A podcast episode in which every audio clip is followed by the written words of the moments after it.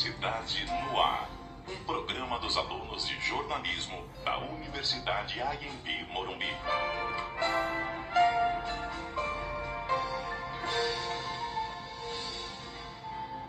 Sejam bem-vindos ao programa SAP Mental. No programa de hoje, iremos falar sobre as consequências da pandemia na saúde mental. Com a pandemia de Covid-19, foram necessárias medidas de controle de contágio, como o lockdown, que consiste na população e os serviços não essenciais ficarem fechados. Com isso, muitas pessoas se viram presas em casa em meio a milhares de mortes acontecendo a cada dia. Em maio de 2020, o diretor-geral da OMS relatou que o impacto da pandemia na saúde mental das pessoas já é extremamente preocupante. É claro que não é um problema exclusivo do Brasil. Na média global, 45% dos cerca de 20 mil entrevistados pelo Ipsos afirmaram que sua saúde mental piorou um pouco ou muito na vida sob a pandemia. Para falar mais sobre esse impacto, o antropólogo e educador social Bino West irá comentar o assunto e, em seguida, o repórter Paulo Victor dará continuidade. Trabalhei como educador social num abrigo para pessoas em situação de rua que foi implantado especialmente por conta do Covid para a quarentena dessas pessoas. E a gente e eu trabalhei alguns plantões e num deles uma pessoa que foi atendida pela SAMU foi deixada então em frente ao abrigo e esse senhor idoso ele estava espirrando com o nariz escorrendo, né, estava embriagado e mesmo com máscara, ela estava já toda infectada, né, contaminada com, com a secreção dele. Eu, como educador social, é, dei o apoio para ele, né, a alimentação para ele comer, o lanche da tarde, coloquei ele na cama para ele descansar e depois fazer os encaminhamentos quando ele acordasse novamente. Então, esse contato que eu tive com uma pessoa idosa em situação de rua que eu recebi no abrigo, né, por um encaminhamento da, da SAMU, fez com que eu tivesse um, um, um grande medo, assim, de, de me contaminar com Covid. Até porque, pelo meu trabalho, eu tinha que tocar nele, né? Mesmo utilizando bastante álcool, ainda assim pode tocar na, em alguma outra parte da roupa, né? É, respeitava tudo aquilo de chegar em casa e lavar a roupa, mesmo assim tinha muito medo. Nos dias seguintes, então, fiz a consulta no médico e com sintomas de dor no peito, no corpo, dor de cabeça e espirro.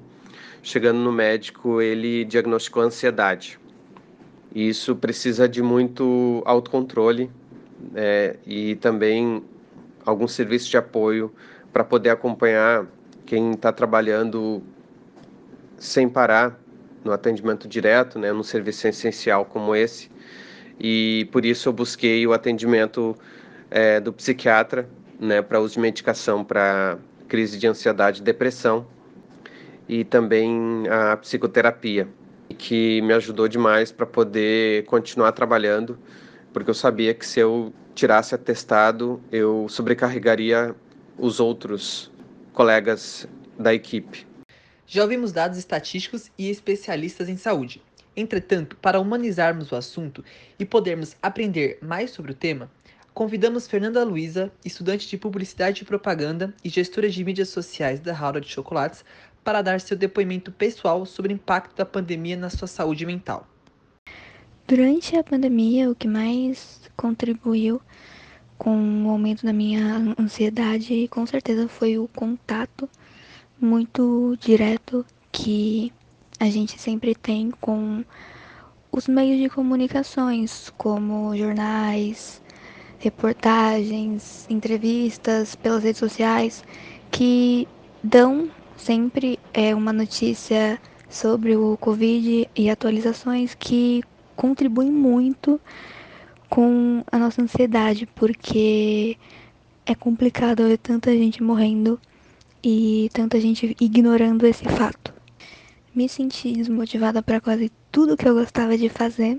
Uma das principais coisas era exercício e treinar, então eu acabei perdendo o ritmo, acabei perdendo o ânimo, a vontade. E a minha faculdade também, o meu curso é um pouco difícil quando você tipo planeja muito o que você quer para sua vida, só que nesse momento a gente não sabe mais quem a gente vai ter daqui a duas semanas ao nosso lado.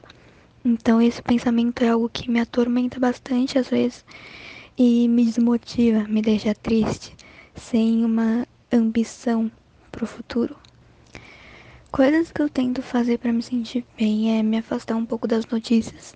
Como eu já falei, é uma das coisas que mais me causa ansiedade, então eu tento me isolar por um tempo, assistir filmes, ler, fazer cursos, é, ver série, coisas que distraiam um pouco a nossa mente, já que não posso me distrair na rua, então dou um jeito de me distrair em casa mesmo.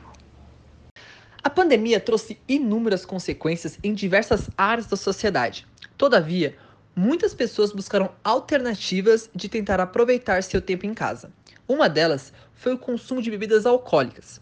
A Organização Pan-Americana da Saúde realizou uma pesquisa que mostrou que as bebidas alcoólicas são ingeridas para aliviar o estresse do dia a dia.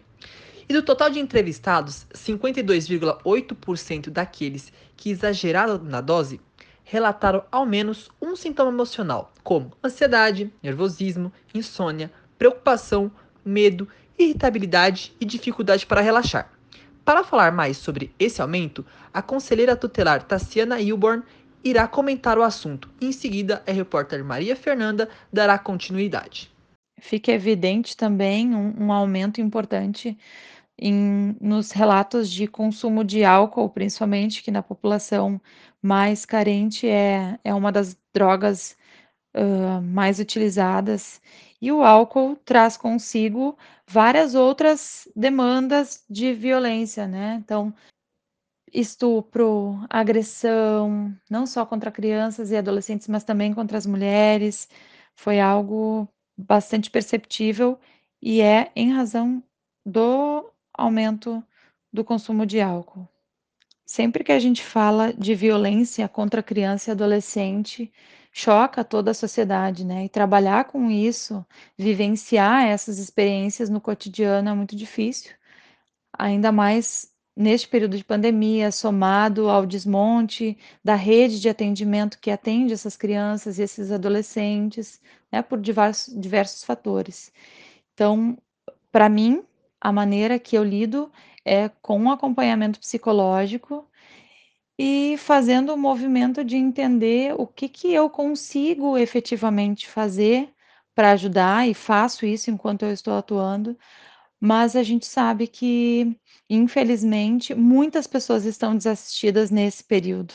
Acho que, de um, de um modo geral, trabalhar com isso é sempre desafiador, e hoje eu me sinto enxugando gelo, eu me sinto enxugando gelo, eu me sinto impotente, eu me sinto incapaz. Mas eu sei da minha capacidade, né? É, é um misto de, de sentimentos. Ademais, muitas pessoas buscaram formas de se reinventar e de tentar driblar a pandemia, seja com alguma atividade física, artesanal ou financeira, uma prova dessa reinvenção foi que, em 2020, o número de registros de microempreendedores individuais cresceu 2,6 milhões, com um aumento de 6% em comparação ao ano de 2019, de acordo com o Ministério da Economia. Para nos relatar sua experiência como microempreendedor individual, a confeiteira Ariane Dias de Oliveira irá contar um pouco sobre sua trajetória na pandemia. Bom, no início da pandemia eu fiquei bem preocupada o meu trabalho parou. Por conta do isolamento, as pessoas não se reuniam mais para fazer festas, então já não era mais necessário encomendar um bolo, encomendar doces. E aí eu fiquei bem preocupada, mas eu pensei: bom, eu preciso estimular as pessoas a comprarem os doces. E aí, quando começou a pandemia, eu conversei com a Ana Carolina e ela falou para mim: Tia, eu te ajudo, né? Vamos lá, vamos mudar essa identidade visual se você quer. Aí eu falei: Nossa, eu quero muito. E ela me ajudou bastante. E algo profissional mudou totalmente a visão do meu negócio. mas a identidade visual deu uma cara muito profissional para o meu trabalho. E as pessoas começaram a me dar credibilidade a partir disso, a partir da mudança da, da identidade visual do meu trabalho. E eu aconselho que as pessoas que estão passando por algum problema mental, é, referente à depressão, ansiedade, eu aconselho que as pessoas tenham fé, um pouco de esperança, porque isso é passageiro, vai passar. Então a gente não pode desistir, porque temos que olhar sempre com os bons olhos, ver sempre o copo meio cheio ao invés do copo meio vazio. Então, fé, força de vontade, que tudo vai dar certo no final. Como podemos ver, a pandemia trouxe diferentes desfechos para cada pessoa. O importante é que estamos tentando seguir a vida da melhor maneira que podemos. Saúde mental não é brincadeira. Cuide-se, busque ajuda, não tenha medo de receber apoio. Você é importante e necessário, não desista.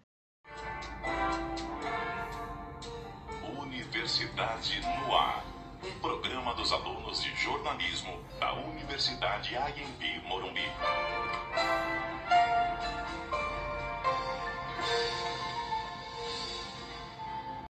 E esse foi mais um SAP Mental. Esperamos que tenham gostado e estejam bem. Cuidem-se e até a próxima.